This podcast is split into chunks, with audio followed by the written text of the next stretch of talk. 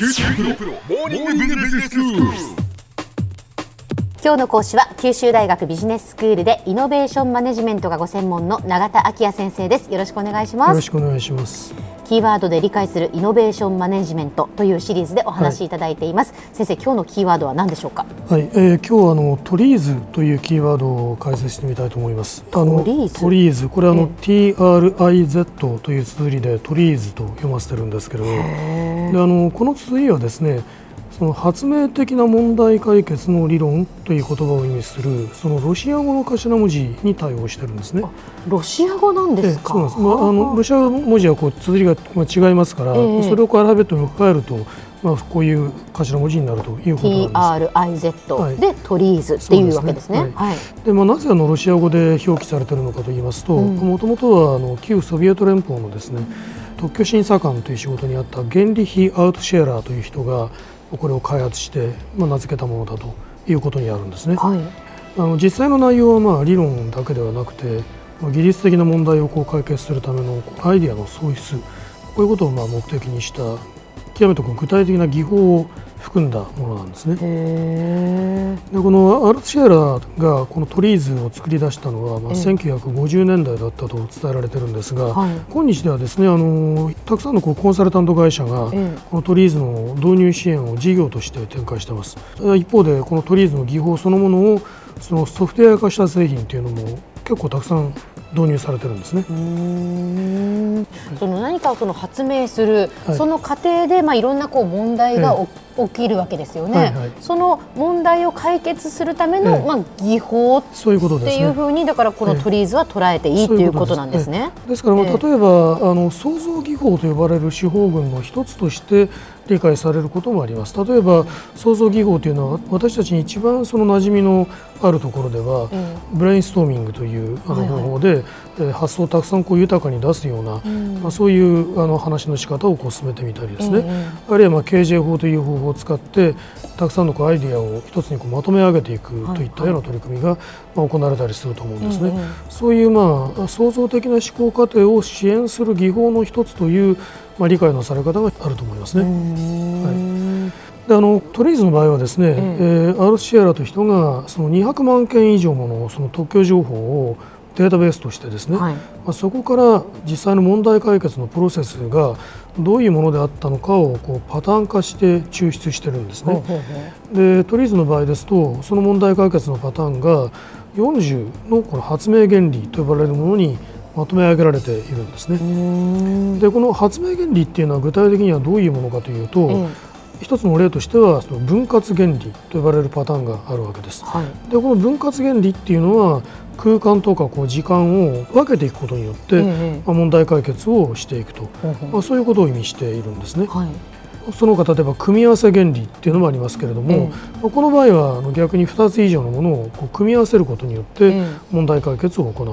はい。そういうまあ抽象度の高いレベルでええ。発明原理っていうのをパターン化してるわけですね。まあ、その他例えば逆発想原理ですとかフィードバック原理ですとかあるいはまあ使い捨て原理なんていうのもありますね。まあ、そういうものがここで言われるところの、えーまあ、発明原理というものですね。それがまあ40パターンあるっていうことですね。ええそういうことですね。えで一方でこのアルトシェーラーはですねその解決すべき問題そのものについても、まあ、一般化をしてるんです。で技術的に解決すべき問題っていうのはどういうものなのかというと、はいそれはまあ多くの場合ある技術的な特性を改善するということと、別の技術的な特性を改善するということが両立しないというまあこれを技術的矛盾と言ってるんですけれども、ええ。そういうまあ矛盾として現れるんだと、そうまずあの洞察されてるんですね。え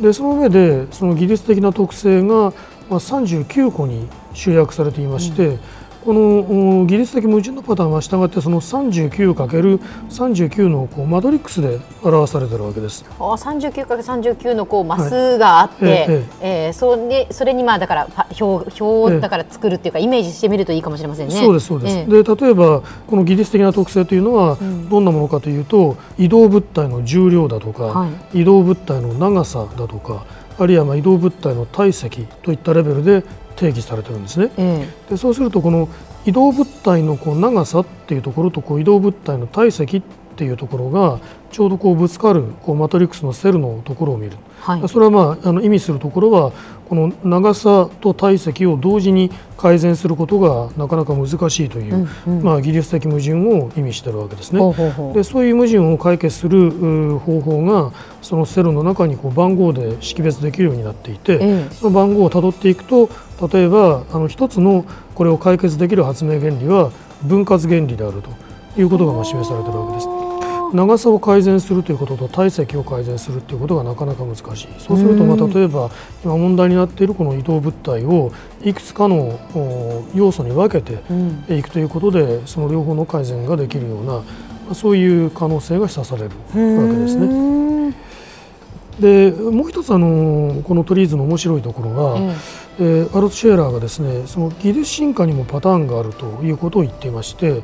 え当初その8つの進化パターンっていうのを提示してるんです。えであの技術進化のパターンっていうのを知っておくとですね今後その技術がどういう方向に進化していくのかということについて見通しを立てることができますし、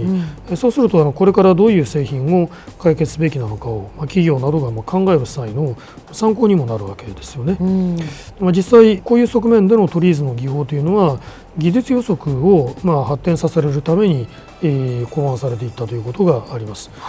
技術予測に応用されている新しいトのトリーズの手法というのは、えーさらにその技術進化のパターンが小分けにされてて14個定義されていると思いますが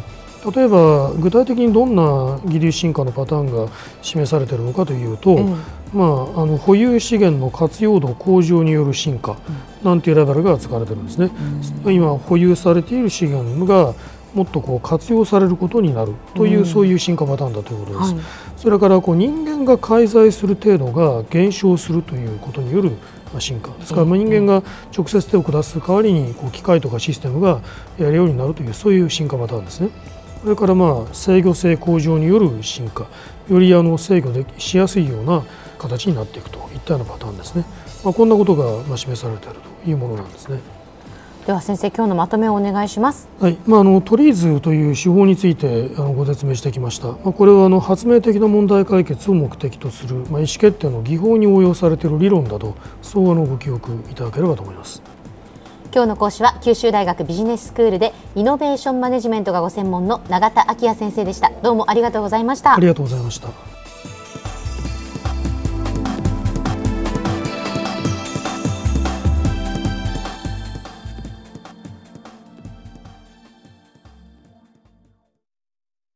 QTPro は通信ネットワーク、セキュリティ、クラウドなど QT ネットがお届けする ICT サービスです九州中に展開した光ファイバー網を基盤に一番身近なビジネスパートナーとして九州の企業自治体の皆様をサポートします。詳しくは QT プロで検索を。